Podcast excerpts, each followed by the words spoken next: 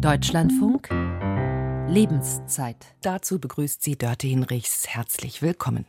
Es sind die Begegnungen mit Menschen, die das Leben lebenswert machen.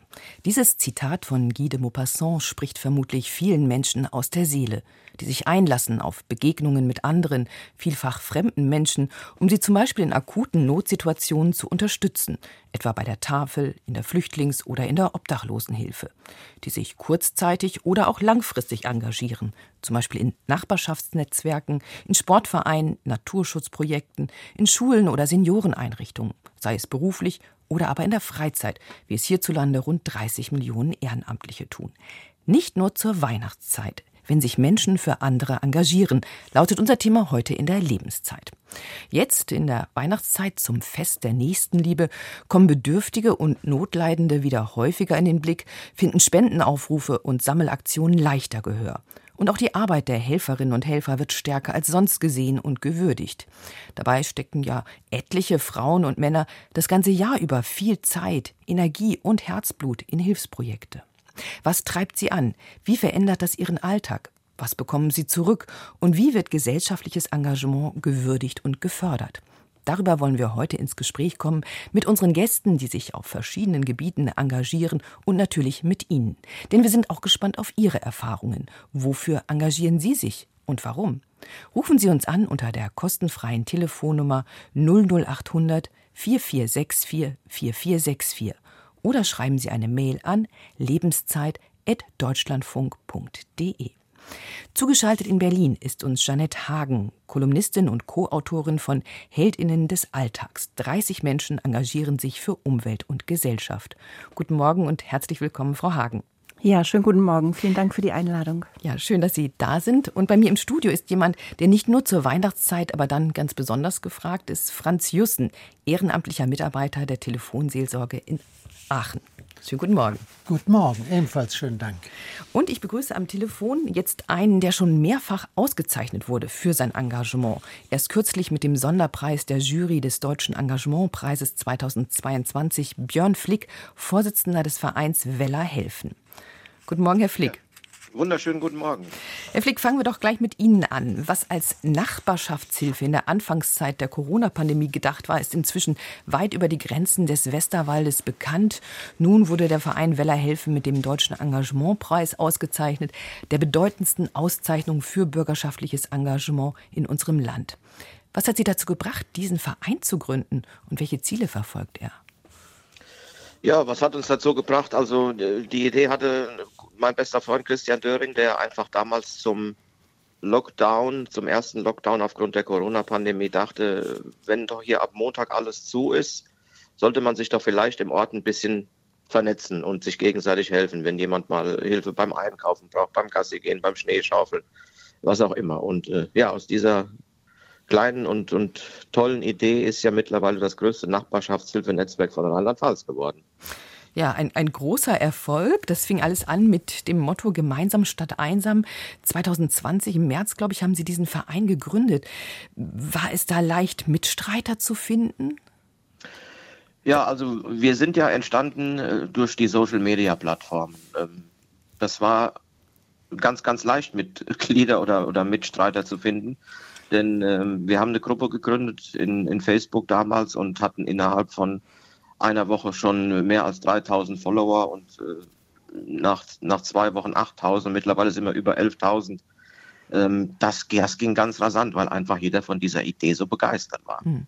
Eine Idee, die ja nun wirklich in der Pandemiezeit geboren wurde, als wir uns alle zurückgezogen haben und ähm, natürlich Hilfe da besonders Not hat, aber auch die Ängste ja groß waren, sich anzustecken. Wie ging das zusammen?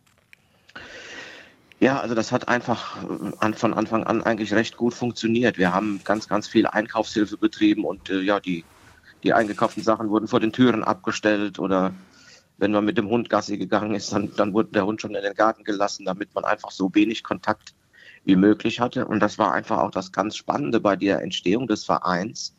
Ähm, wir haben uns ja mit sieben Leuten zusammengefunden. Wir haben uns noch nie live gesehen, zum großen Teil. Wir haben uns alle über Social Media kennengelernt und äh, zum ersten Mal gesehen haben wir uns nach einem Jahr. Das ist wirklich verrückt. Ähm, und nach einem Jahr ist der Verein auch immer größer geworden, hat immer mehr Mitstreiter gefunden. Genau, also der Verein an sich hat jetzt mittlerweile knapp 100 Mitglieder, also der ist schon gewachsen. Ich meine, wir kommen aus einer kleinen ländlichen Region, der Westerwald. Ähm, viele Orte haben äh, noch nicht mal 100 Einwohner. Ähm, aber unsere Manpower, die wir haben, ist einfach diese, diese Online-Plattform. Mhm. Wie sieht nun Ihre Hilfe konkret aus? Also das sieht so aus, dass, dass die Bürgerinnen und Bürger der Region uns anrufen können. Wir haben eine Hotline, die ist 24 7 quasi geschaltet, wo man seinen Hilfebedarf anmelden kann. Ich bin krank, komme nicht raus, muss zum Arzt. Oder jetzt gerade im Winter, viele Leute ja, leiden unter Einsamkeit.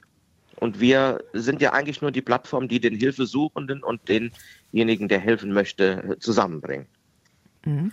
Das ist so die Hauptaufgabe. Ja, und ähm, das ist natürlich auch viel Arbeit, so eine Plattform zu betreuen. Sie sind ja auch sonst als Altenpfleger auch durchaus gefordert in Ihrer Arbeit. Wieso haben Sie dennoch die Idee gehabt und die Notwendigkeit gesehen, einen solchen Verein zu gründen und in den Sie auch viel Zeit und Energie reingesteckt haben und immer noch reinstecken? Ja, also die Notwendigkeit, diesen Verein zu gründen, war einfach, dass man auch einen rechtlichen Rahmen hat, in dem man ganz normal agieren kann. Leute haben uns Geld gespendet, um bestimmte Projekte umzusetzen. Und dafür muss man einfach die, die Rechtsform eines Vereins zu haben. Wir sind mittlerweile ein ja, Riesenteam. Ich kann das, ich mache das alles gar nicht alleine. Äh, gerade unsere Hotline zum Beispiel wird von einem äh, Unternehmen gesponsert quasi. Ähm, und da kriegt man einfach abends eine E-Mail und, und kriegt die Punkte des Tages einfach als E-Mail zugeschickt und kann sie abends abarbeiten. Mhm. Was für Reaktionen bekommen Sie auf Ihr Hilfsangebot? Also die Reaktionen sind äh, grundsätzlich ja phänomenal, denn ähm, das dauert in der Regel keine 24 Stunden, bis wir, ich sag mal, den, den Helfer und den Hilfesuchenden vermittelt haben. Wir machen einen Aufruf über unsere Plattform und äh, ja, da geht das eigentlich ganz, ganz schnell. Und wenn ich dann demjenigen sage, gleich meldet sich jemand, der, der kann dir helfen, da sind die Leute immer ganz begeistert, wie schnell das doch funktioniert. Ja. Unglaublich. Sie haben ja auch den diesjährigen, ich habe vorhin schon gesagt, Deutschen Engagementpreis erhalten mit Ihrem Verein Weller helfen. 2021 überreichte Ihnen schon Ministerpräsidentin Malu Dreyer die Landesverdienstmedaille Flut 2021. Damit werden Menschen ausgezeichnet, die eine private Initiative ergriffen haben, um andere Menschen zu motivieren, zu organisieren und gemeinsame Hilfe in den Flutgebieten zu leisten. Sie waren von Tag zwei der Flut mit vielen Westerwäldern in fast allen Orten im Ahrtal und bis in die Eifel unterwegs. Wie wichtig sind Ihnen auch solche Auszeichnungen für Ihre Arbeit?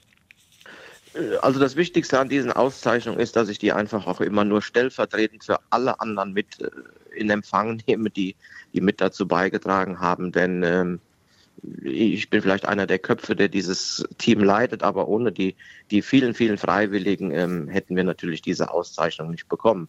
Das macht uns mega stolz, gerade jetzt äh, zum zweiten Mal in Folge den Deutschen Engagementpreis zu bekommen, äh, was uns einfach zeigt, dass man ja auch bundesweit auf uns aufmerksam wird und sieht, was wir da tun und äh, das kann ja nicht so verkehrt sein. Hm. Und es wirkt möglicherweise auch ansteckend, oder?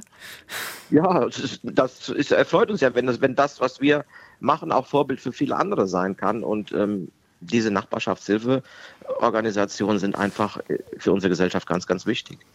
Herr Flick, bleiben Sie bitte noch in der Leitung. Ich möchte das zum Anlass nehmen, Janette Hagen in die Diskussion einzubeziehen. Frau Hagen, Sie haben gerade 30 Heldinnen und Helden des Alltags porträtiert in dem, Ihrem Buch, das Sie gemeinsam mit Stefan Meyer geschrieben haben. So einer wie Björn Flick hätte da auch reingepasst, oder? Absolut, na klar. Also passt wunderbar. Warum war es Ihnen ein Anliegen, diesen Helden und Heldinnen des Alltags ein Buch zu widmen? Na, Herr Flick hat ja schon einige Punkte genannt. Ich glaube, es ist ganz wichtig ähm, zu zeigen, also diese Sichtbarkeit ähm, der Menschen zu erhöhen, dass ähm, das nicht so im Stillen passiert, sondern dass eben weit über die eigenen regionalen Grenzen hinaus ähm, solches Engagement sichtbar wird. Und ich glaube, das war das größte Anliegen und einfach auch Danke zu sagen ähm, denen, den wir, also die wir porträtiert haben, aber auch im Grunde allen Menschen, die sich ehrenamtlich engagieren. Mhm. Sie stellen ja ganz verschiedene Menschen vor, die sich in der Klimapolitik engagieren, etwa gegen Plastikvermüllung und für neue Formen der Mobilität. Auch eine Frau, die eines der ersten Kinderhospize gegründet hat. Wie kam die Auswahl der Heldinnen und Helden des Alltags zustande? Ja, der Anfang ähm, lag tatsächlich ähm, bei einem ähm, Weihnachtsabend. Ähm, mein Co-Autor Steffen Meyer hat sich ähm, nach festlichem Essen zurückgezogen und hat äh, auf der Couch mit einem Glas Wein gesessen und hat einfach an diese ganzen Menschen gedacht, die in seinem Umfeld ähm, sind und die sich engagieren. Und er hat kurzerhand sich hingesetzt und hat eine E-Mail geschrieben an all die Menschen. Und während er das geschrieben hat, kam ihm dann der Gedanke, Mensch, eigentlich es sind ja nicht nur die, sondern es sind ja noch viel mehr. Und ähm, ja, da, so ist die Idee entstanden. Und dann haben wir einfach ähm, geguckt, also erstmal die Menschen aus unserem persönlichen Umfeld und dann gab es eben auch Kontakte darüber hinaus. Also das war ganz einfach, weil es engagieren sich wirklich viel mehr Menschen, als man glaubt. Was zeichnet all diese engagierten Menschen aus, die sie ihrer Meinung nach zu, was macht sie ihrer Meinung nach zu Heldinnen oder Heldinnen? Gibt es da einen gemeinsamen Nenner? Ja, das ist ganz lustig. Die wollen alle nicht so genannt werden. also wenn man, das war also in dem Moment schon, als wir die Kontakte gemacht haben, ach nein, und ich doch nicht, ich, ich mache das doch nur so. Und also das eigene Engagement ähm, wird gerne immer so ein bisschen heruntergespielt bei allen. Und ähm, wenn man dann dran bleibt und ihnen dann auch spiegelt, was für großartige Arbeit sie da leisten, dann geht ein Strahlen über das Gesicht. Also das hat alle wirklich verbunden. Und ich glaube, ähm, ein Punkt ist eben noch dieses über die Schwelle gehen. Also man sieht Not und man sieht, dass ähm, Bedarfe da sind, dass äh, Hilfe gebraucht wird. Und man hat ja verschiedene Möglichkeiten, darauf zu reagieren. Und ähm, was unsere Heldin eben auszeichnet, ist, dass sie angepackt haben. Also, dass sie sich nicht darauf beschränkt haben, das, äh, die, die Not zu sehen und vielleicht darüber zu sprechen oder vielleicht auch zu spenden, sondern dass sie gesagt haben, ich persönlich möchte mich einbringen. Das hat oft eine Vorgeschichte und, und die wollten wir eigentlich auch im Buch erzählen, dass man auch ähm, mal sieht, ähm, wie kommen die Menschen eigentlich dahin. Und es ist immer so dieses Übertreten der Angstschwelle oder der Hemmschwelle, manchmal auch der Schamschwelle, zu sagen, so, und jetzt jetzt packe ich an, jetzt engagiere ich mich, jetzt gucke ich nicht mehr zu, jetzt bin ich nicht mehr nur ähm, Gast in, in diesem Spiel, sondern jetzt will ich ähm, dabei sein. Mhm. Dabei sein, ähm, Herr Flick, war das auch bei Ihnen so ein Motiv, dass Sie sagen, ich muss aktiv werden, ich muss mehr machen? Oder war das schon immer so ein Antrieb in Ihnen? Ein Macher, ja. Sind Sie ein Machertyp? Ja, also grundsätzlich engagiere ich mich seit ja über 25 Jahren ehrenamtlich. Ähm, also da, da war das schon mal ganz einfach. Aber grundsätzlich, ähm, ja, wir haben einfach in der Gesellschaft äh, Dinge oder Punkte, da muss man einfach mal, ich sag's mal salopp, den Hintern hochbekommen und anpacken. Ähm, und dann funktioniert's auch. Und ähm, das haben wir als privates Netzwerk äh, einfach auch perfekt gezeigt, gerade auch wenn, wenn wir nochmal zum Thema Ahrtal zurückkommen. Äh, losfahren und helfen, da brauche ich keine Fragen oder äh, die, auf die Politik zu warten, äh, machen. Und es hat funktioniert und das zeichnet das aus. Mhm.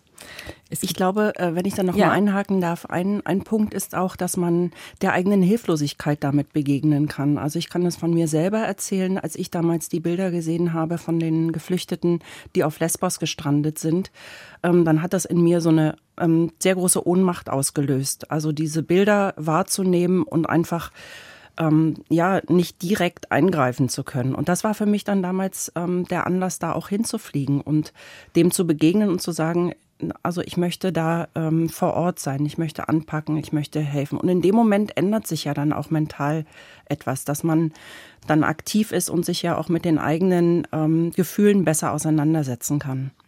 Das heißt, das war ein Auslöser für Ihr persönliches Engagement, dass Sie die Arbeit von anderen gesehen haben, die Flüchtlingen geholfen haben auf Lesbos?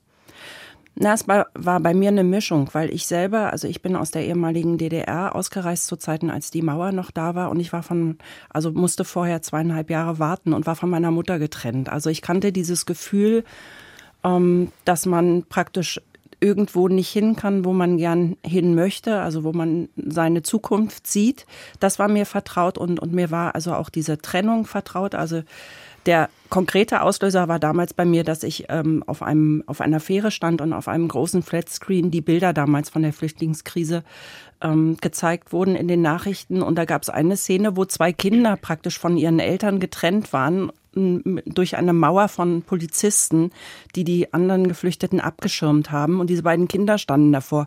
Und ich konnte es so nachvollziehen, dieses Gefühl, getrennt zu sein. Und das hat mich also persönlich dann einfach so bewegt, dass ich gesagt habe, ja, das hat natürlich auch immer was mit mir zu tun, solche Bilder. Und ja, ich glaube, ähm, Altruismus hat auch ganz viel ähm, damit zu tun, dass wir unsere eigenen, ähm, unsere eigene Geschichte in irgendeiner Form gespiegelt bekommen und vielleicht ähm, daraus dann die Kraft nehmen oder den Willen nehmen oder die Motivation nehmen, ähm, zu handeln.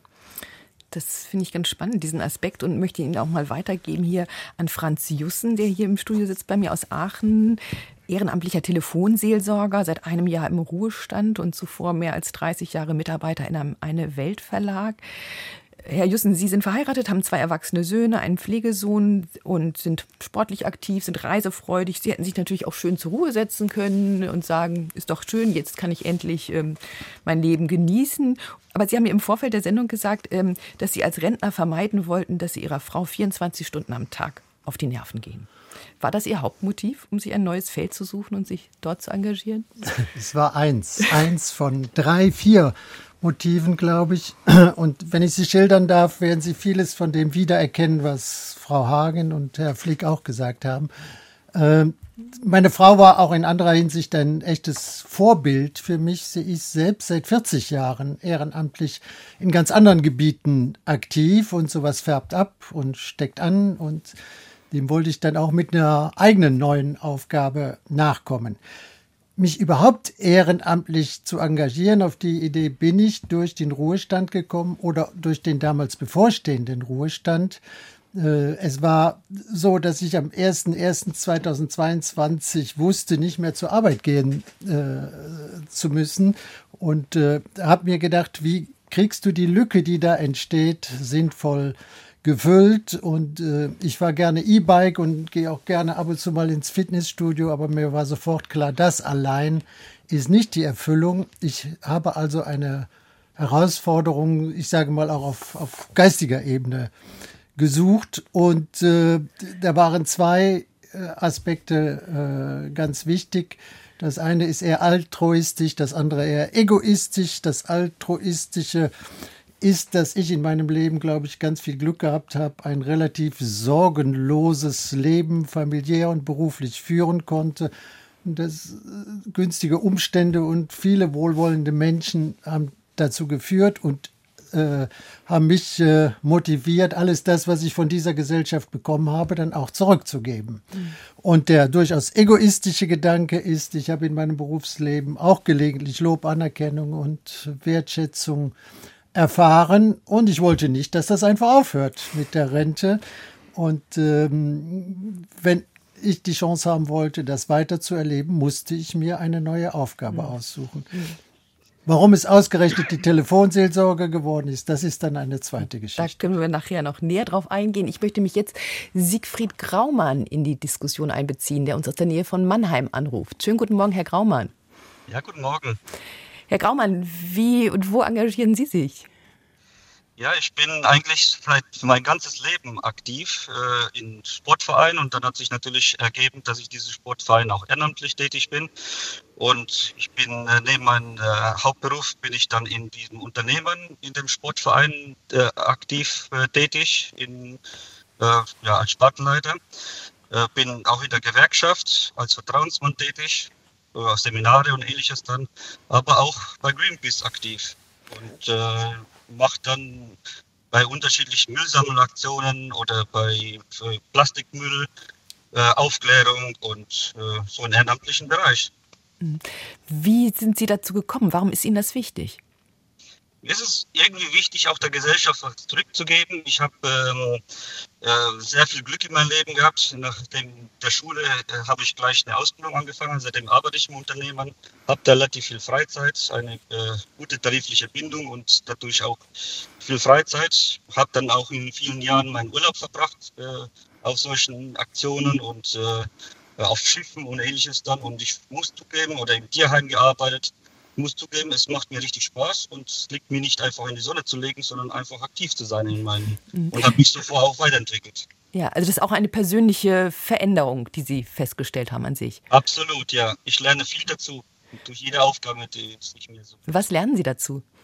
Ja, auf Seminare gibt es, es gibt die Möglichkeiten der Gewerkschaft oder selbst bei Greenpeace äh, Seminare, Kommunikationsseminare oder über äh, Energiebereich oder über eine Energieversorgung sich dann äh, teilzunehmen oder aber auch äh, über sozialen Medien, über YouTube sich dann weiterzubilden, Universitäten zu folgen und zuzuhören, die Vorträge der Professoren. Und da kann man sich schon sehr viel weiterbilden und auch sein Wissen auch weitergeben an anderen. Ja, ganz herzlichen Dank, dass Sie uns angerufen haben und uns von Ihren Erfahrungen geschildert haben. Ich gebe das auch noch mal weiter in die Runde hier. Das ist ja ganz viel Engagement. Und Herr Flick, ähm, Sie sind noch bis 10.30 Uhr hier in der Leitung. Was ich am Schluss noch fragen wollte, ähm, hat es Sie eigentlich auch Mut gekostet, den Verein Wellerhelfen zu gründen? Braucht man auch das? Ähm, denn ich, Frau Hagen, Sie haben Ihr Buch ja auch Mutmachbuch genannt. Das ist noch so ein Aspekt, der mich interessieren würde. Nee, also äh, Mut, einen Verein zu gründen, äh, hat es keinen gebraucht. Denn einfach die, die Motivation, ähm, und da zitiere ich immer gerne mein, eins meiner Vorbilder, Rainer Meutsch, äh, wenn ein Mensch es schafft, dass es einem anderen Menschen gut geht, dann äh, hat das eigene Leben eigentlich schon so seinen Sinn gehabt. Und ähm, so möchte ich es gerne abschließen. ja, wunderbar. Ich drücke Ihnen die Daumen weiterhin für ihn, Ihren Verein Weller helfen, mit dem Sie schon ganz, ganz viel bewegt haben. Und wir sind weiter gespannt auf Ihre Formen des Engagements. Rufen Sie uns an unter der kostenfreien Telefonnummer 00800 4464 4464 oder schreiben Sie eine Mail an lebenszeit.deutschlandfunk.de. Nicht nur zur Weihnachtszeit, wenn sich Menschen für andere engagieren. Unser Thema heute in der Lebenszeit bis 11.30 Uhr.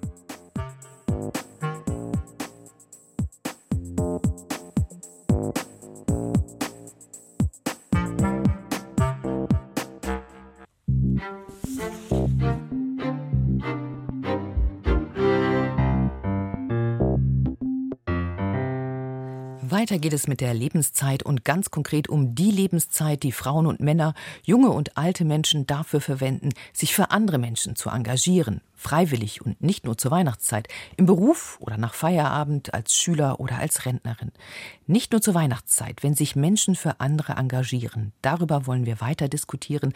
Engagierte ihre Motive und ihre Projekte vorstellen, wie eben schon Björn Flick vom Verein Weller helfen, der mit dem Deutschen Engagementpreis ausgezeichnet wurde. Weiter mit dabei ist Janet Hagen, die ein Buch geschrieben hat über Heldinnen des Alltags und Franz Jussen, ehrenamtlicher Mitarbeiter bei der Telefonseelsorge in Aachen und natürlich sind wir auch gespannt, warum, wo und wie Sie sich engagieren. Rufen Sie uns an unter der kostenfreien Telefonnummer 00800 4464 4464 oder schreiben Sie eine Mail an lebenszeit.deutschlandfunk.de.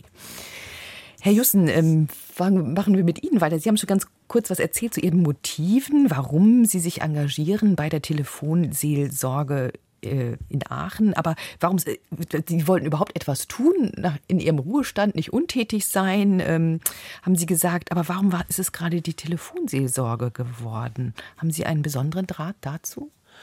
Ich hatte indirekt einen besonderen Draht. Durch meine berufliche Tätigkeit habe ich einen Ordensmann kennengelernt, einen Maristenpater, der mir auch zum Freund geworden ist, der selbst 20 Jahre eine äh, Telefon- Seelsorgestelle geleitet hat und den er natürlich immer wieder bei äh, Begegnungen von seiner Arbeit berichtet hat, sodass ich eine grobe Vorstellung hatte, äh, was dort passiert.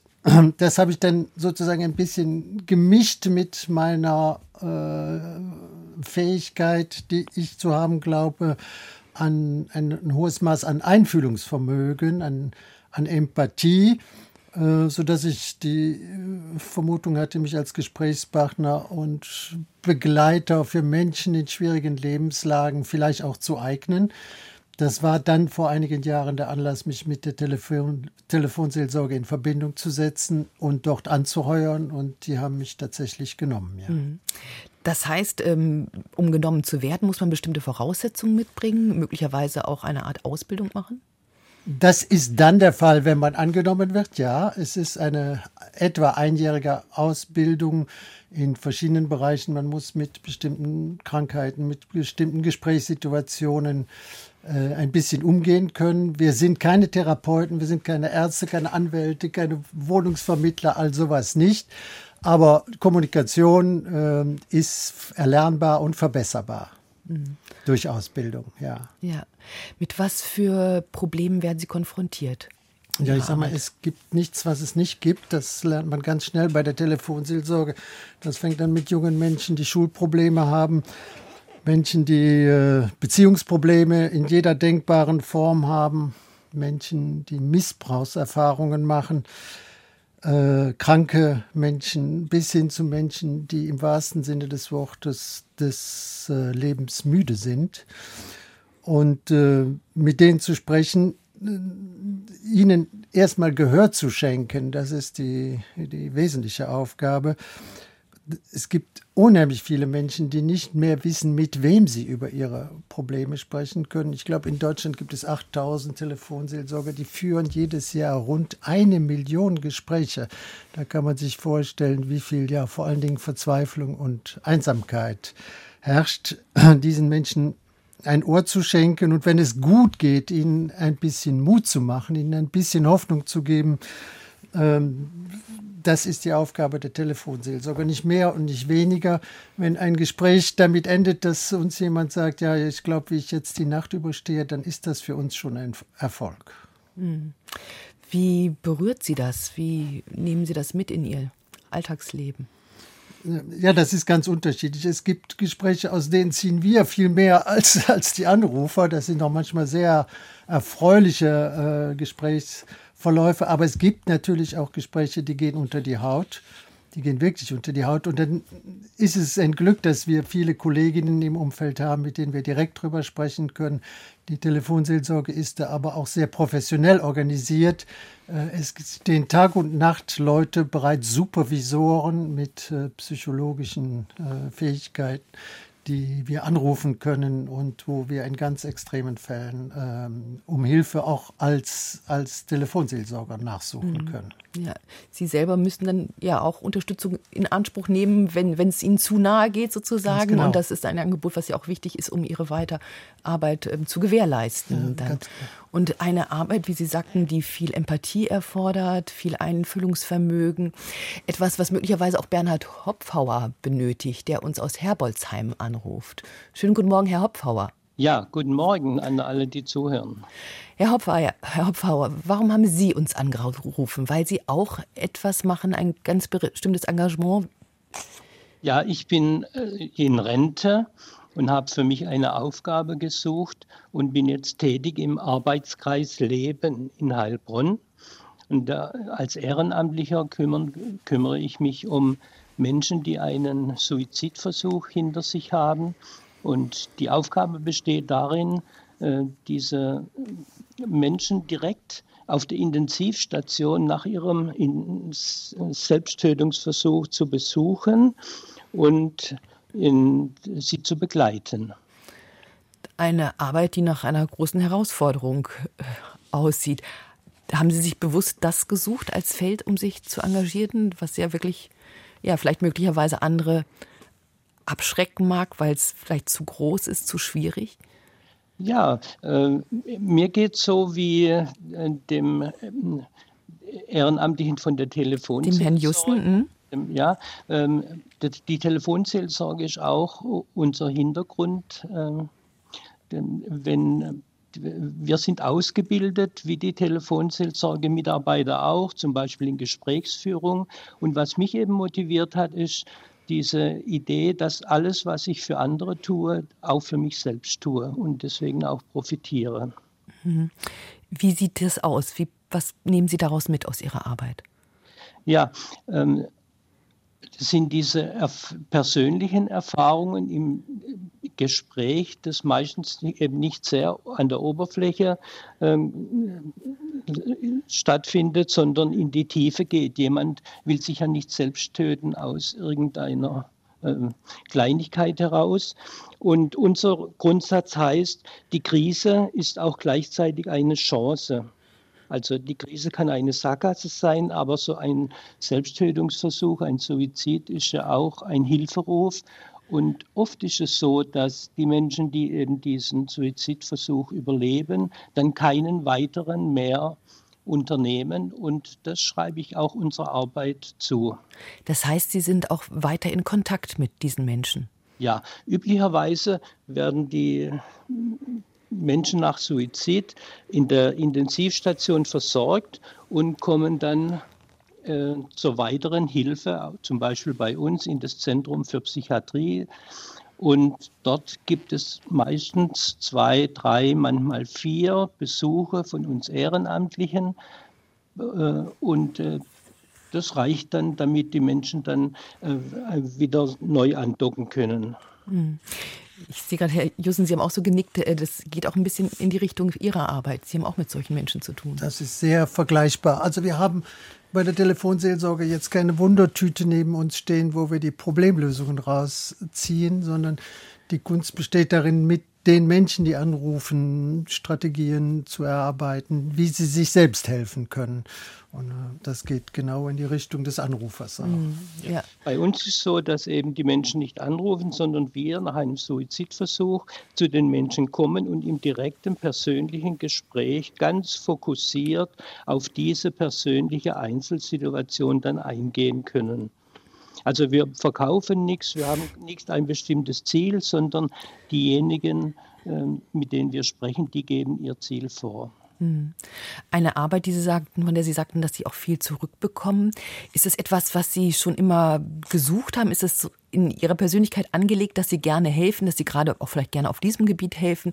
Machen Sie etwas beruflich in einer ähnlichen Richtung? Ja, also mein Leben ist bestimmt von ehrenamtlichen Tätigkeiten, entweder in Vereinen, ähm, als Übungsleiter im Sport. Und jetzt in der Rente habe ich mir halt etwas gesucht, das auch meiner Person dann ähm, entspricht. Ich war in meinem Berufsleben äh, tätig als Sozialpädagoge und habe dann natürlich schon Voraussetzungen mitgebracht, zum Beispiel bei äh, Gesprächsführung, was man da ja braucht. Und deswegen greift der eins ins andere. Ich bekomme etwas durch zum Beispiel die zweiwöchigen Supervisionen, die wir als Ehrenamtliche haben. Da sind wir nicht allein gelassen. Und es hat mich besonders gereizt, dass nicht wie ein Verein immer mehr, immer mehr, immer mehr von mir als Ehrenamtlichen eingebracht werden muss, sondern dass ich halt eben durch diese Fachlichkeit in der Supervision beispielsweise auch äh, da etwas zurückbekomme, dass ich durchhalte in schwierigen ähm, Gesprächen. Hm. Das braucht man offensichtlich auch Durchhaltevermögen bei dieser anspruchsvollen Arbeit. Ganz herzlichen Dank, Herr Hopfauer, dass Sie uns angerufen haben und uns geschildert haben, warum und wie Sie sich engagieren.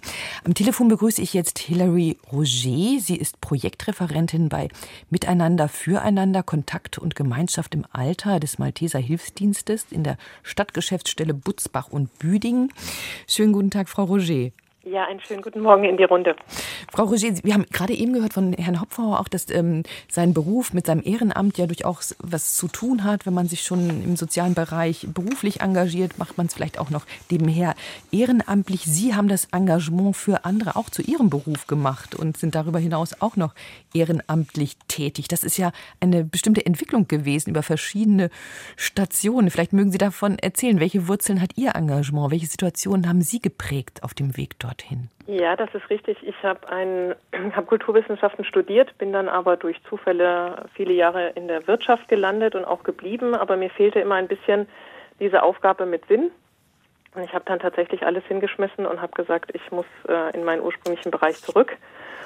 Und habe mich dann äh, zuerst in der Flüchtlingshilfe engagiert, viele Jahre. Oder bei der Jewish Claims Conference in Frankfurt, Holocaust-Überlebende. Und habe gemerkt, wenn ich dann nach Hause gehe, dass mir das auch selbst etwas gibt, dass ich mich an der richtigen Stelle fühle. Und wenn man in so einer Organisation wie damals zum Beispiel im Deutschen Roten Kreuz, ähm, wird man automatisch, ähm, ich sag mal, zum Ehrenamt überredet. Und das war bei mir auch gar nicht schwer. Und ich habe das sehr genossen und habe auch diese Ebene, ich denke, das ist das Besondere der Hilfsorganisation, wie auch jetzt beim Malteser Hilfsdienst, dass man die Möglichkeit hat, sein Ehrenamt auch mit dem Hauptamt zu verbinden. Das ist manchmal eine Herausforderung, aber ergänzt sich auch sehr schön in vielerlei Hinsicht. Ja, Sie haben ja im Wetteraukreis an vier Standorten Seniorentreffs ins Leben gerufen und leiten sie. Wie sind Sie dazu gekommen und was ist das Besondere daran? Ja, also ich habe nach vielen Jahren in der Flüchtlingshilfe ähm, war es Zeit für ein neues Projekt. Und ich habe überlegt, welche Zielgruppe, mit der ich noch gar keinen Kontakt hatte. Das war für mich auch eine neue Herausforderung zu sagen, gerade Senioren fallen oft hinten runter. Wir alle sind, solange wir noch äh, jung sind oder mitteljung, man denkt, man möchte einfach auch nicht daran denken, wie es einem geht, wenn man mal später äh, älter ist und vielleicht auf Hilfe angewiesen. Und ich fand, dass gerade diese Gruppe eine besondere Aufmerksamkeit verdient. Dann haben die Malteser äh, bundesweit den Zuschuss bekommen für dieses Projekt Miteinander füreinander. Wir sind 112 Standorte in ganz Deutschland mit 50 Kolleginnen. Und wir haben im Wetteraukreis, war es dann meine Aufgabe, dieses ähm, Projekt von auf aufzuziehen und ist mit sehr viel Dankbarkeit aufgenommen worden. Also wir haben jetzt schon von meinen Vorredern gehört, Einsamkeit ist einfach ein großes Thema, aber nicht nur zu Weihnachten.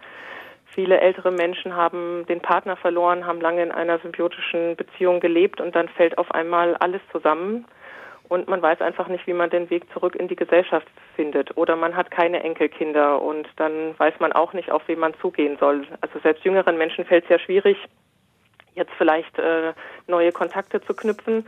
Und das ist vielleicht für ältere Menschen, die dann auch nicht mehr so mobil sind und ihr altes Netz nicht mehr haben, doppelt schwierig. Und da wollen wir einfach unterstützen, hier wieder für Kontakte und Lebensfreude zu sorgen.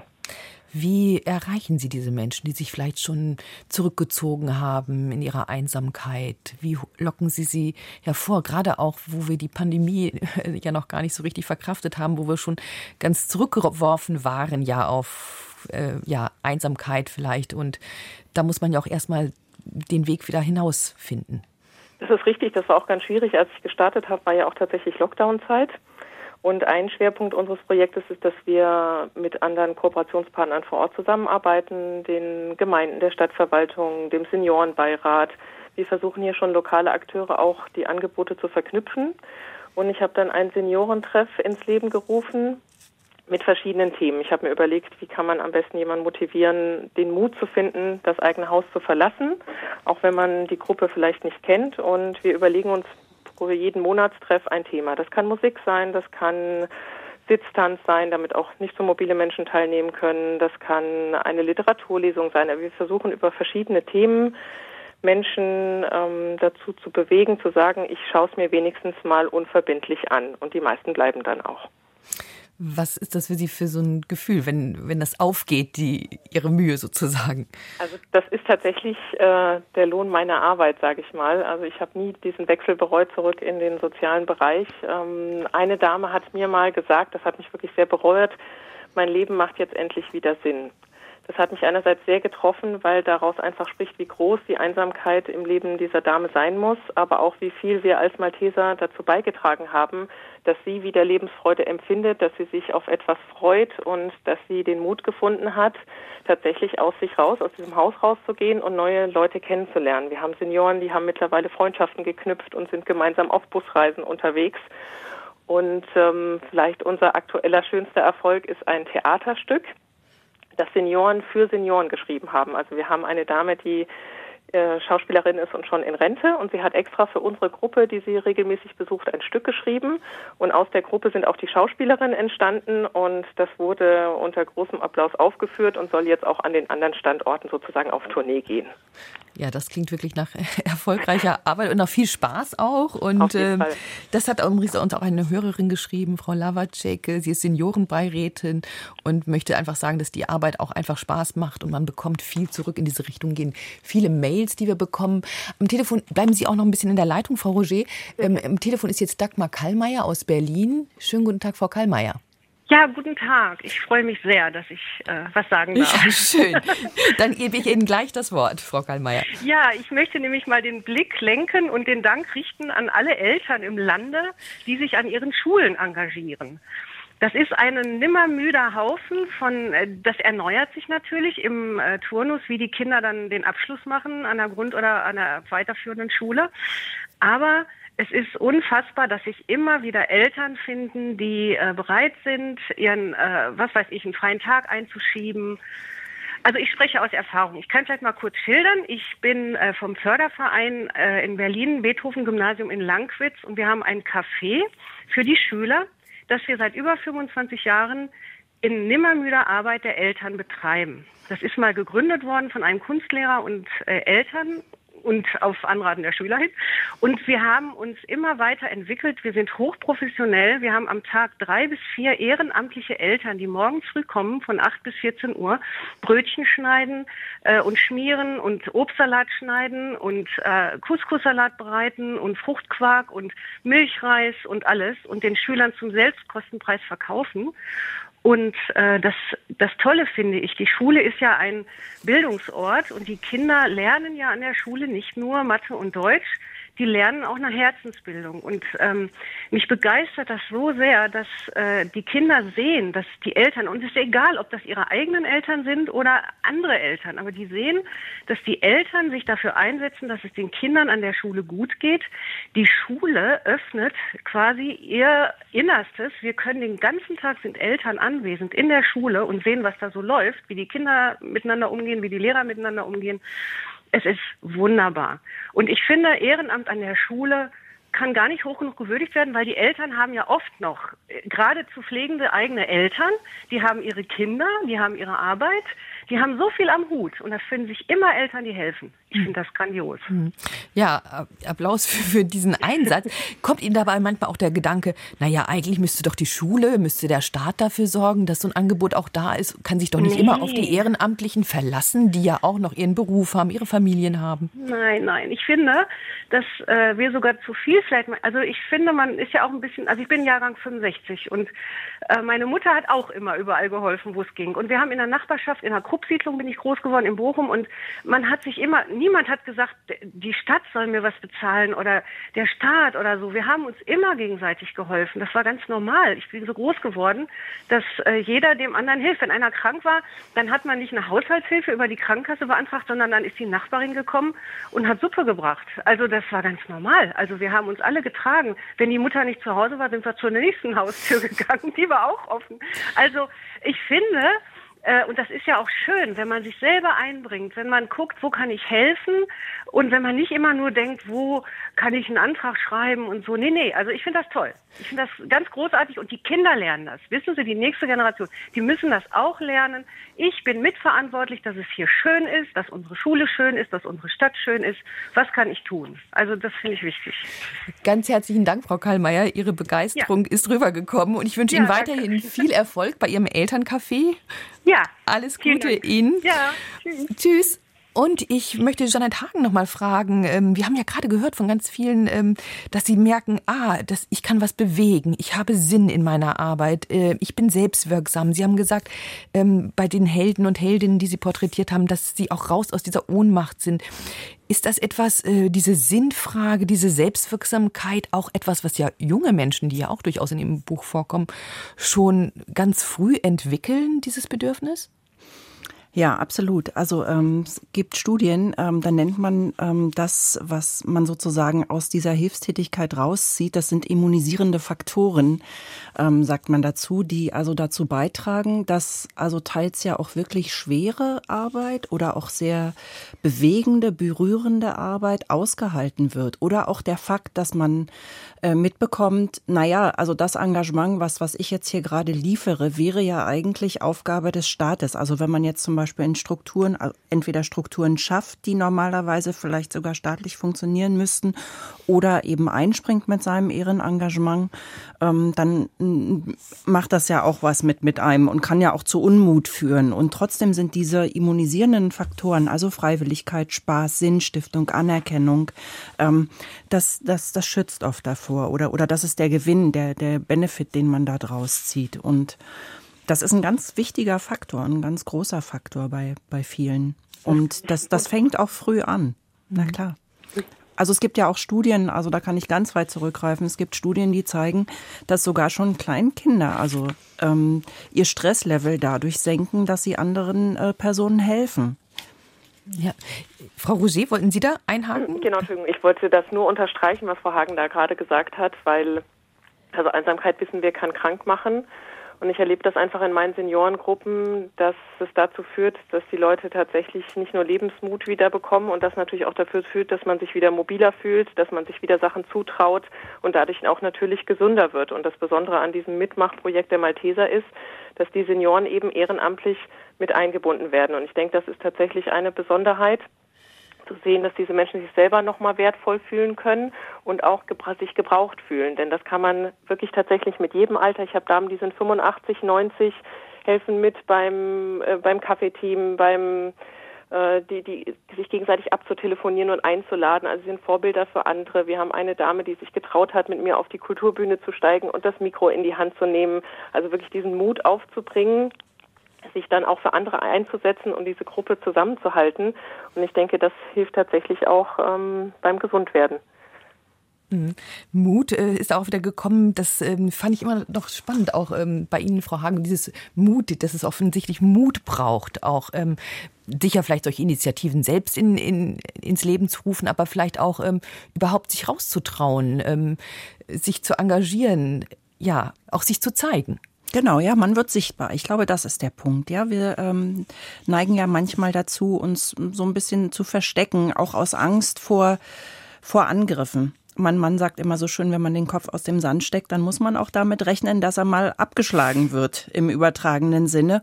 Und ähm, ja, also vorhin, ich weiß jetzt nicht mehr, wer es gesagt hat, ähm, dass man, dass es keinen Mut gefordert hat, diesen Verein zu gründen. Mhm. Aber ich denke Herr Flick schon, sagte das. ja, Mhm. ja, genau, Herr Flick.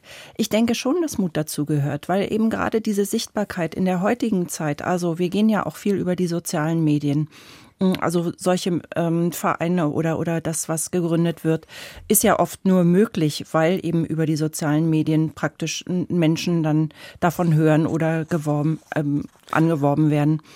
Und wir sehen ja, was in den sozialen Medien passiert. Und das ist ja auch so ein Punkt, dass in dem Moment, ähm, wenn ich da sichtbar bin, äh, da kann mir das eben passieren, dass ich auch angefeindet werde. Und das wollen wir gleich nach den Nachrichten auch noch weiter problematisieren. Dann höre ich jetzt auf zu reden. Genau. Sie können uns weiterhin anrufen unter 00800 4464 4464 oder eine E-Mail schreiben an lebenszeit.deutschlandfunk.de. Deutschlandfunk Lebenszeit mit Dörte Hinrichs am Mikrofon und wir diskutieren noch bis 11.30 Uhr weiter mit Menschen, die sich engagieren für ganz verschiedene Projekte. Wir haben schon gehört von Björn Flick und seinem Verein Weller helfen, der mit dem Deutschen Engagementpreis ausgezeichnet wurde. Es gibt noch viel mehr Helden und Heldinnen des Alltags, die unter anderem in dem Buch von Jeanette Hagen porträtiert sind. Heldinnen des Alltags, 30 Menschen engagieren sich für Umwelt und Gesellschaft. Jeanette Hagen ist uns weiter zugeschaltet in Berlin und bei mir im Studio ist nach wie vor Franz Jussen, ehrenamtlicher Mitarbeiter bei der Telefonseelsorge Aachen.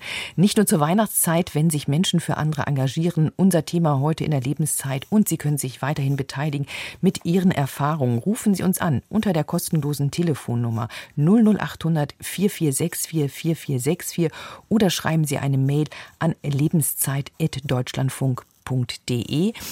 Wir haben vor den Nachrichten auch noch mit Ihnen gesprochen, Frau Roger vom Malteser Hilfsdienst, die in der Seniorenarbeit ehrenamtlich koordiniert und selber auch ehrenamtlich tätig ist. Frau Roger, geht es bei Ihnen ineinander über? Ich meine, Sie machen es beruflich, dieses Engagement, aber ähm, können Sie, das heißt, das geht dann auch weiter. Sie suchen auch Ebenen, wo Sie sich noch selber privat einbringen? Ja, auf jeden Fall. Also das lässt sich meist gar nicht trennen, weil die Menschen mir einfach am Herzen liegen, wenn man solche Seniorengruppen aufbaut. Man hat man ja mit ähm, Sorgen, Nöten zu tun und man ist einfach der Vertrauensansprechpartner an der Stelle. Und wenn ich dann am Wochenende angerufen werde, dann gehe ich auch ähm, gerne ans Telefon. Wenn ich oft ist dieser Anruf, um zu fragen, ob die nächste Veranstaltung stattfindet, eigentlich auch nur ein Vorwand, um zu erzählen, wie es gerade so äh, läuft, wie es mit der Gesundheit steht. Und dann bin ich eine sehr geduldige Zuhörerin. Das ist dann auch mein Ehrenamt und ich betreue auch unsere Facebook-Seite noch ehrenamtlich, weil ich es einfach wichtig finde. Man sagt immer, tu Gutes und ähm, sprich darüber. Das nicht um sich damit zu rühmen, sondern um tatsächlich das Angebot auch weiter zu verbreiten und noch mehr Senioren Mut zu machen, sich so einer Gruppe anzuschließen, in der sie sich auch selber mit aktiv ähm, engagieren können. Mhm. Eine Frage, die wir noch bekommen haben von Hörern ist, man muss natürlich auch die Zeit haben.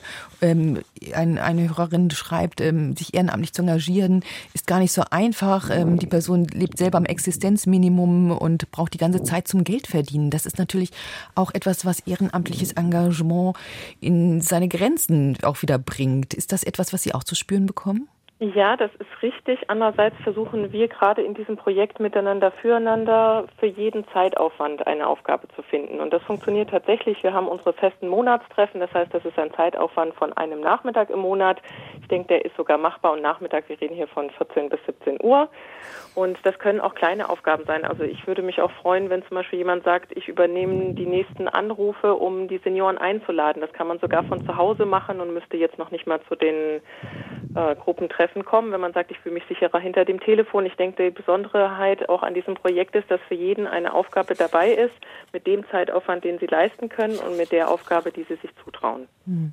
Also ganz viele Möglichkeiten, sich zu engagieren, unterschiedlich viel Zeit auch einzubringen. Vielen Dank, Hilary Roger vom Malteser ja. Hilfsdienst, dass Sie uns Ihre Erfahrungen geschildert haben.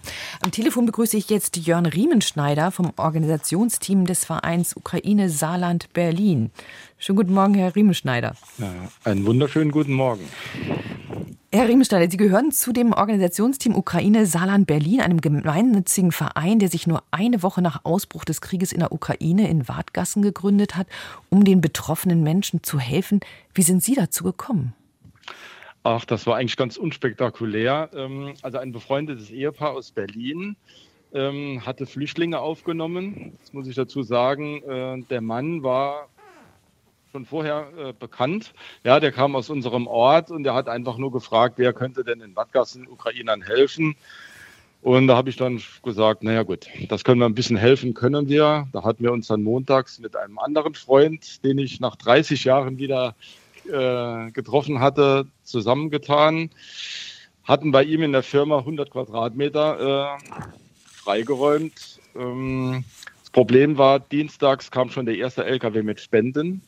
Und dann war uns klar gewesen, das wird kein kleineres Projekt. Und da muss ich dann wirklich sagen, muss ich auch die Gemeinde Wattgassen und den Bürgermeister loben. Wir hatten ihn abends angerufen, äh, dienstagsabends und mittwochs morgens hatten wir eine Halle mit 1600 Quadratmeter, wo wir jetzt immer noch sind. Wow, ein ja. großes Projekt, ähm, eine große Halle, um zu helfen den Menschen in der Ukraine. Wie sieht Ihre Arbeit konkret aus? Ah ja, wir haben so verschiedene Punkte. Also es war klar, dass es, wie gesagt, ein bisschen professioneller gehen muss. Ähm, dann haben wir einmal in Wattgassen so ein, ein Warenhaus in dieser Halle. Das heißt also, da, sind, da werden Spenden äh, präsentiert, die sich dann Flüchtlinge, die jetzt hier in Wattgassen oder im ganzen Saarland sind, äh, mitnehmen können. Das geht von äh, Kleidungsstücke, ähm, Sachen für die, für die Küche, Besteck, Schuhe, äh, Kinderspielsachen, äh, Möbel. Ja. Dann, hatten, dann haben wir ein Team, das sich speziell um Möbelvermittlung beziehungsweise auch um Wohnungseinrichtungen kümmert. Ja. Dann haben wir auch Übersetzer ähm, gefunden, die auch bei Behördengängen helfen. Und ähm, ja, eine Sache also ist hier zu helfen und die andere Sache ist natürlich Hilfsgüter in die Ukraine zu, zu bringen. Und da haben wir natürlich das große Glück, dass äh, unsere Vorsitzende ist Ukrainerin, äh, direkte Kontakte in die Ukraine hat, so dass wir dann immer genau wissen, was sie benötigen. Ja, und da haben wir bis jetzt äh, 840 Tonner haben wir dann halt schon mal rübergeschickt. Das heißt, Sie sind selber auch schon rübergefahren? Ähm, Nein, ich selbst noch nicht. Mhm. Ähm, ich bin ganz ehrlich, im Moment ist mir das noch so ein bisschen heikel. Ich weiß, dass ich äh, sobald es möglich ist, rüberfahren werde, weil mittlerweile haben wir auch viele ukrainische Freunde. Das hat sich daraus auch ergeben. Aber ich glaube, im Moment ist die Arbeit hier bei uns zuerst mal wichtiger, als jetzt drüben einen Besuch zu, äh, zu veranstalten. Mhm. Ja. Ähm, wie viel Zeit stecken Sie in dieses Engagement? Sie haben ja auch noch einen Beruf, waren bis vor kurzem Lehrer, glaube ich, haben dann das Arbeitsfeld äh, gewechselt. Ähm, wie hat sich das eingepegelt, die Berufstätigkeit, das ehrenamtliche Engagement? Also, wenn ich jetzt von mir spreche, ich habe, sage ich jetzt mal, das Glück, dass ich letztes Jahr, äh, also quasi aus der Schule ausgetreten bin und im Moment auch noch arbeitslos bin. Das heißt also, das ist jetzt quasi mein Job, was ich jetzt gerade mache. Ähm, aber Sie haben recht, wenn ich jetzt sehe, wie viel Helfer wir oder Helferinnen wir haben. Also das war in der Spitze bis zu 500 Leute, die uns geholfen haben. Ähm, und da sind ganz viele dabei, die einen Beruf haben, die noch Familie haben und trotzdem sind die ja, drei, viermal in der Woche für, für ein paar Stunden äh, bei uns in der Halle und helfen unermüdlich. Ja, also das ist schon sehr beeindruckend, muss ich sagen. Ja. Hat dieses Engagement, Ihr persönliches Engagement, auch das Miteinander mit den anderen Ehrenamtlichen Ihr Leben verändert? Das auf jeden Fall. Also wenn man bei uns sieht, wie viele Leute da wirklich dann helfen wollen und alle auch nur ein Ziel haben, also den Menschen äh, in der Ukraine und hier zu helfen. Also das macht schon was äh, mit einem. Also da ist man wirklich stolz auf die Leute, da ist man dann vor allen Dingen auch sehr gerührt, muss ich immer wieder sagen, halt einfach, wie viel Engagement da kommt. Ja. ja. Ja, vielen Dank, Herr Riemenschneider, dass Sie das uns erzählt haben. Ich möchte jetzt Herrn Amini aus Hamburg einbeziehen in die Diskussion. Schönen guten Morgen, Herr Amini. Ja, einen wunderschönen guten Morgen, einen schönen Gruß an die Runde. Ja, schön, dass Sie, dass Sie anrufen. Ich lese gerade, Sie kommen aus Afghanistan, ähm, leben jetzt in Deutschland und ja, haben auch schon ehrenamtliches Engagement erlebt. Ja, ja, das ist äh, richtig. Ich komme aus Afghanistan, ist schon jetzt äh, eine Weile hier, ist über 40 Jahre.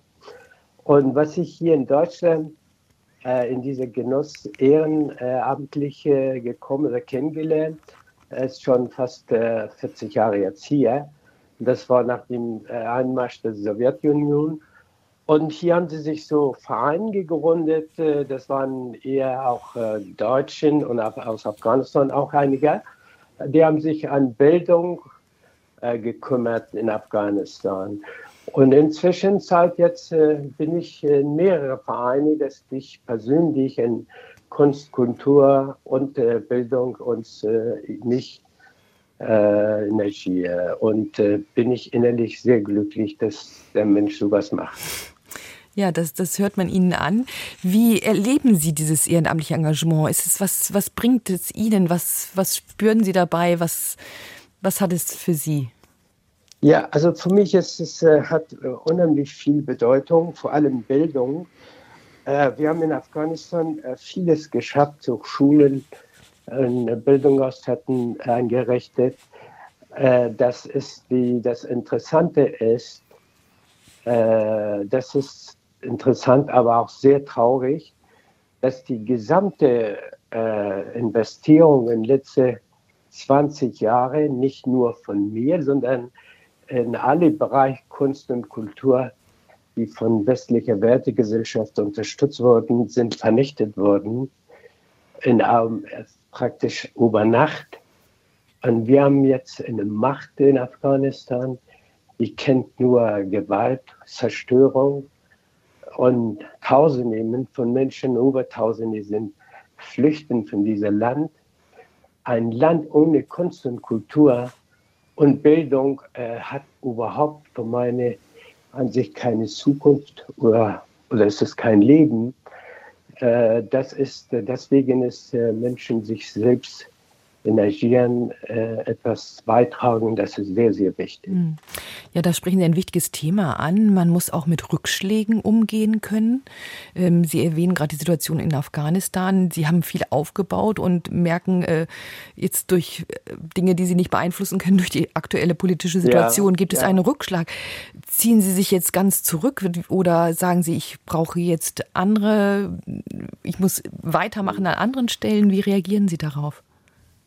Äh, nein, ich mache weiter. Ich mache auch nicht nur für Afghanistan in dieser.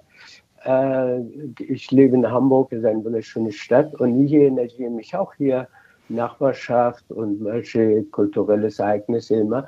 Aber in Afghanistan ist äh, viel, viel wichtiger. Das Afghanistan-Problem und Leid und diese Tragödie äh, darf die Menschheit das nicht vergessen, dass nicht ein Land komplett von, äh, von dieser Werte ab, abgeschlossen wird. Und das wird auch hier so durch Lobbyisten so dargestellt, Afghanistan jetzt ruhig und Frieden und so. Das wollte ich extra betonen, dass es äh, nicht der Fall ist. Das ist, äh, Sie können sich vorstellen, eine, eine der Gesellschaft, die, die Frauen sind, die werden, sind diktiert, du darfst nicht in der Schule gehen, du darfst nicht in deinen Beruf nachgehen, du darfst nicht in der Uni.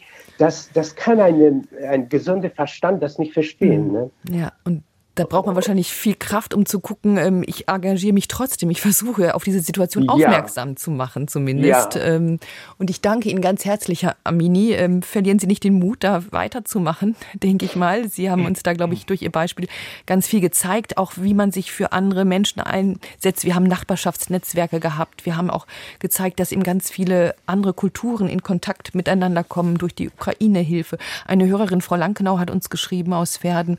Sie hat 1990 in ihrem Dorf eine kurdische Familie kennengelernt und mit den Kindern ähm, in Kontakt ist sie gekommen. Seitdem hat sie immer ein volles Haus. Die Kinder haben bei ihr Deutsch gelernt, lesen und schreiben. Sie hat mit ihnen gespielt. Sie konnten dadurch auch in der Gesellschaft Fuß fassen und sich integrieren, sind heute Erwachsene und haben selbst Kinder. Also da hört man auch so ein bisschen den Stolz natürlich raus, dass man mit dieser Arbeit etwas bewirkt hat, dass etwas Sinn macht, ähm, was wir auch schon gehört haben. Oder ein anderer Hörer, eine Hörerin hat uns geschrieben, sie hat vor acht Jahren ein Repair-Café ähm, als Reparaturinitiative gegründet. Sie organisieren einmal im Monat einen Abend, wo Besucher mit ihren reparaturbedürftigen Gegenständen vorbeikommen und mit den Reparaturprofis in Kontakt kommen, um den kaputten Dingen ein neues Leben zu verleihen, haben 40 50 Besucher pro Abend, eine Erfolgsquote von 50 Prozent. Das ist der Beweggrund. Bei ihr ist der Kampf gegen die Konsum- und Wegwerfmentalität. Also es gibt ganz, ganz viele verschiedene Motive, um sich zu engagieren. Eine andere Hörerin hat uns geschrieben, auch die Notfallseelsorge ist ein wichtiges Gebiet. Ähm, äh, die Ausbildung, die man dort machen muss, ähm, ist ganz wichtig. Die macht man in der Freizeit. Ähm, jeder wird zu Beginn äh, eine Woche getestet, ob er sich für den Job überhaupt eignet. Also man muss auch gewisse Voraussetzungen mitbringen. Sie arbeitet dort seit 2004, leistet dort Tag- und auch Nachtschichten. Also es gibt so vielfältige Formen des Ehrenamts, die viel Zeit nehmen, die viel Bewegung ins Leben bringen. Ähm, Herr Justen, ist das etwas auch, was Sie stärkt, wo Sie sehen, es gibt ja ganz viel, Sie machen jetzt Ihr Engagement in der Telefonseelsorge, aber wenn Sie jetzt dieses vielfältige Engagement hören, ist man da so vernetzt auch mit anderen innerlich? Also das fällt mir schon den ganzen Morgen auf. Die äh, ganzen Initiativen ergänzen sich ja letztlich äh, hochgradig sinnvoll. Mit der Notfallseelsorge arbeiten wir sowieso eng zusammen. Aber auch wenn ich an die, die Schilderung des Maltesers-Projekt denke, die Senioren, die dort mitmachen, die werden potenziell nicht bei der äh, Telefonseelsorge anrufen. Also jeder Anruf, der nicht nötig ist bei uns, ist, ist ein Gewinn. Und so ähnlich ist es auch mit dem Projekt in der Ukraine. Es melden sich bei uns viele Leute, die sich machtlos und wehrlos fühlen angesichts des Krieges. Äh, wer sich in einer solchen Form engagieren kann, der wird dieses Gefühl eben nicht haben. Ich finde das faszinierend. Manchmal hat man den Eindruck, dass Hilfsorganisationen untereinander mehr konkurrieren als zusammenarbeiten. Das mag möglicherweise auf dem Spendensektor auch äh, ein bisschen stimmen, aber in der Praxis ergänzen sich die Dinge fantastisch, finde ich. Mhm das zeigt glaub, das Engagement ganz vieler Leute, von denen wir hören. Herr Riemenstein, ich möchte nochmal auf Sie zurückkommen, auf Ihr Engagement. Ähm, wie gelingt es denn eigentlich auch so in schwierigen Situationen, die Sie vielleicht ja auch haben, wenn Sie von den Schicksalen der Menschen in der Ukraine hören und sie erleben? Wie bleibt man da bei der Stange? Ähm, also ich glaube, die, die, die Motivation ist einfach die Hilfsbereitschaft. Also uns geht es hier gut in vielen Fällen. Äh, und wenn dann solche Schicksalsschlags, äh, solche Sachen kommen, wie zum Beispiel, also wir hatten äh, eine Frau, die kam morgens, die uns geholfen hatte, Tränen aufgelöst. Ja, da war halt ihr, äh, ihr Sohn wurde halt erschossen. Ähm, da geht man dann halt aber spontan und menschlich, man nimmt sie in den Arm, man versucht mit ihr zu reden, meistens übers, äh, über die App, Übersetzungs-App.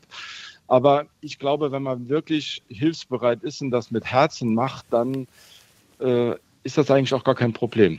Dann äh, nimmt man sich den Menschen einfach an und äh, da geht es auch weiter. und das kriegt man auch dann äh, rückgespiegelt. Das heißt also, die Menschen sind unendlich dankbar dafür. Mhm. Und ähm, es gibt auch einen Kontakt, der dann weiterführt. Ist es etwas, was Sie auch sagen, ah, mein Kreis hat sich auch vergrößert. Ich habe ganz viele neue Menschen kennengelernt, die vielleicht ähnlich ticken wie ich. Ja, das auf jeden Fall. Also viele alte Bekannte hier aus unserer Gemeinde, die dann auch wieder kamen, aber auch viele neue, die ich dann jetzt kennengelernt habe und ich auch äh, keine einzige Bekanntschaft missen möchte. Ähm, also und was man auch sagen muss, äh, viele Ukrainer, die, die man kennengelernt hat und wo sich dann auch wirklich auch Freundschaften entwickelt haben, muss ich mhm. sagen. Also das, ähm, ja, mhm. das ist wahrscheinlich mit das Wichtigste, was man dann persönlich erfährt. Ja, ja diese Freundschaft. Äh, Fredi Krause ist jetzt am Telefon aus Wedemark. Schönen guten Morgen, Herr Krause. Ja, schönen guten Morgen. Können Sie mich hören? Ich kann Sie hören und bin gespannt, was Sie uns erzählen wollen zu Ihrem Engagement. Ja, mein Engagement bezieht sich jetzt seit den Ende der 60er Jahre. Ich bin Jahre 59 mit zehn Jahren, als ich zum ersten Mal an die Realschule kam und äh, im Rahmen der damaligen Zeitenwende zur Zeit der ersten sozialliberalen Koalition mit unter Willy Brandt einen Hauch Geschichte spürte und die hat mich nicht losgelassen. Klassensprecher, Schulsprecher, später Politik gemacht in den 90er und 2000er Jahren bis 2016 Gemeinderat, Ortsrat, stellvertretender Ortsbürgermeister. Äh, auf der Ebene dann auch in der Gewerkschaftsarbeit. Ich bin jetzt zurzeit im Hauptpersonalrat im Innenministerium tätig, Niedersachsen. Und äh, das mache ich also auch äh, ehrenamtlich, aber freigestellt. Und die Gewerkschaftsarbeit mit den Menschen zu den Menschen kommen, vernetzen, für die Menschen etwas tun, sich engagieren, ist wichtig. Ich habe dann vor sechs Jahren gegründet die Kriegsenkel, das Thema Traumata, äh, Zweiter Weltkrieg. Äh, das, was eben jetzt aus Ukraine gekommen ist, äh, das konnten wir ja damals noch nicht ahnen. Wir haben da Psychologen, wir haben dort äh, die ältere Generation. Die Ältesten sind jetzt, der eine wird heute 99, der andere wird jetzt demnächst 102 die noch selbst aktiv dabei waren und die konnten da natürlich jetzt auch einiges dazu sagen. Auch die Kriegskindergeneration, die Jahrgänge, das sind die Jahrgänge 30 bis 45 in etwa, wo auch meine Elterngeneration drin ist. Da steckt ja auch was drin. Um da zu heilen, äh, etwas zu tun. Seit über zehn Jahren leite ich den gemischten Chor in der Wedemark äh, dort als Vorsitzender und wir haben jetzt Ukrainerinnen äh, und Ukrainer, Flüchtlinge bei uns, die singen mit uns. Und so haben wir Integration und Migration im Dorf verpackt in Wennebostel. Das ist dort, wo die Firma Sennheiser ansässig ist. Da wohne ich und da lebe ich seit über 40 Jahren jetzt mit meiner Familie. Und wir bringen uns alle ein auf den Ebenen, ob das Schule ist, ob das Kita ist. Da bin ich noch äh, jetzt im Kita-Beirat noch tätig. Also, und äh, also eine ganz, ganz, ganz, ganz viele Liste. Sachen. Ja, ich arbeite auch noch im Anforderungsmanagement, so heißt das hier, äh, im Rahmen der Digitalisierung äh, von IT Niedersachsen, im Rahmen der europäischen Digitalisierung und muss leider letztes, nächstes Jahr aufhören, äh, da ich äh, krankheitlich da äh, Grenzen bekommen habe und dann auch langsam ins 65. Lebensjahr gehe. Aber das macht mir weiterhin viel Freude und ich werde das auch immer machen müssen. Und ich habe erfahren aus meiner Familie, mein Vater hatte das auch gemacht und äh, meine Brüder machen das ebenso dort in Lilienthal. Und das Ehrenamt ist denen auch sehr wichtig. Und auch meine Schwägerin, äh, die ähm, Anja Ropella, wenn ich sie grüßen darf, würde ich sie grüßen. Die ist genauso wie ich unterwegs. Wir vernetzen also, uns in Familien für die Menschen. Wunderbar. Das klingt auch danach Vernetzung. Das ist Ihnen ein Bedürfnis, weil es auch so, ja, vielleicht den gesellschaftlichen Zusammenhalt stärkt? genau das haben Sie, genau das ist der, der Grund, weil wir brauchen in diesen Zeiten jetzt auch immer mehr diesen gesellschaftlichen Zusammenhalt. Der war immer schon wichtig, aber er wird jetzt umso wichtiger, dass wir jetzt auch enger zusammenrücken müssen, wenn die Zeiten der Not größer werden, müssen wir Anteil nehmen an den Menschen durch Empathie und Mitgefühl, aber auch durch Helfen. Was eine äh, Zuhörerin vorhin in ihrem Beitrag sagte, ich glaube, sie kam aus dem Ruhrgebiet, sie sagte, das war immer selbstverständlich, wir haben den Nachbarn geholfen und wir haben nicht nach dem Amt gerufen und gesagt, wo können wir was bekommen. Die, die sich nicht selber helfen können, denen muss man helfen. Und natürlich auch äh, dort, wenn sie äh, etwas ausfüllen müssen, auch dann äh, hingehen und sagen, was können wir für sie tun, was können wir für euch tun, für dich, äh, damit es dir wieder besser geht? Und gerade jetzt nicht nur an Weihnachten, Weihnachten, sondern das ganze Jahr über hm, dran denken. Genau. Das ist wichtig. Das ist wichtig. Ganz herzlichen Dank, Herr Krause, äh, dass Sie uns von Ihrem vielfältigen Engagement und den Effekten erzählt haben. Äh, Frau Hagen, ich möchte das noch mal kurz zum Anlass nehmen, auch ähm, bevor unsere Sendezeit gleich vorbei ist. Da hört man ja auch ganz viel Vorbildcharakter raus. Also man hat im Bekanntenkreis andere Menschen, die das Ähnliches tun, tun oder in der Familie. Ist das auch etwas, was Sie bei der Porträtierung Ihrer Heldinnen und Helden in Ihrem Buch gesehen haben, dass das selber Vorbilder sind oder diese Menschen Vorbilder hatten? Ja, nicht nur, dass wir das gesehen haben, sondern das war ja auch ähm, so ein bisschen die Initialzündung, dieses Buch zu schreiben. Also um Vorbildcharakter eben zu präsentieren. Also um ähm, zu zeigen, Mensch, guckt mal, hier sind Menschen, die engagieren sich und ähm, so und so sind die da hingekommen und schau doch mal in deinem Leben, ob es nicht vielleicht auch irgendwo einen Ankerpunkt gibt, an dem du ansetzen kannst und dich selber engagieren kannst. Da, also Vorbild hat immer, also spielt immer eine ganz große Rolle bei Engagement. Man sieht jemanden, der hilft und denkt sich, na ja, Mensch, pf, eigentlich könnte ich ja da auch mitmachen. Und vor allen Dingen, ich glaube, das, was jetzt bei allen, die jetzt in der Sendung waren, auch so rübergekommen ist. Man sieht ja, was das für Freude auch macht und wie viel ähm, Benefit die Menschen auch daraus ziehen. Ich sage immer, helfen macht glücklich. Und wenn ich ich brauche keine Regalmeter voller Glücksbücher, sondern es ist einfach, wenn ich sehe, was, was so ein Ehrenamt oder was überhaupt dieses ähm, Gemeinwohlengagement ähm, den Menschen gibt, ähm, ja, dann, dann ist das äh, eine ordentliche Portion Glück und ich denke, davon kann man dann immer profitieren und daran kann man sich orientieren. Das ist schon fast ein Schlusswort. Jetzt, was haben Sie, möchten Sie Menschen mitgeben als mit Ihrem Engagement bei der Telefonseelsorge haben Sie uns einiges an Einblick gegeben. Würden Sie sagen, wie kann man Menschen motivieren? Muss man Menschen motivieren, ähm, so tätig zu werden oder ein Feld zu finden? Was? Nein, da kann ich nur den Vorrednern absolut zustimmen. Ich, mir ist ein kleines Bedürfnis, jetzt auf die Weihnachtszeit noch mal ganz kurz zu verweisen. Achten Sie auf Ihre Nachbarn, äh, auf Freunde, Verwandte, ob die alleine sind. Mhm. Und das ist ein, im Moment ein ganz großes Feld, wo man sich engagieren kann, damit Leute äh, nicht vereinsamen. Mhm. Ja, danke allen für das große Geschenk, das Sie uns gemacht haben, indem Sie von Ihren Erfahrungen der Freude am vielfältigen Engagement berichtet haben. Ja, ein ganz besonderer Gabentisch vielleicht, denn mit Ihren Gaben der Zeit, der Tatkraft, dem Zuhören beschenken und berühren Sie andere und wir haben es gehört, werden wiederum beschenkt und berührt. Und gleichzeitig kann dieses Engagement ja auch ansteckend sein und andere Menschen inspirieren. Ganz im Sinne des afrikanischen Sprichwortes, viele kleine Leute an vielen kleinen Orten, die viele kleine Dinge tun, können das Gesicht dieser Welt verändern. In diesem Sinne wünsche ich Ihnen nicht nur zur Weihnachtszeit weiterhin Lust und Zeit und Energie für Ihr Engagement, das so vieles auch in Krisenzeiten möglich macht. Nicht nur zur Weihnachtszeit, wenn sich Menschen für andere engagieren, lautete unser Thema heute in der Lebenszeit. Hier geht es gleich nach den Nachrichten weiter mit der Sendung Umwelt und Verbraucher. Noch einen schönen Tag und frohe Weihnachten wünscht Ihnen Dörte Hinrichs.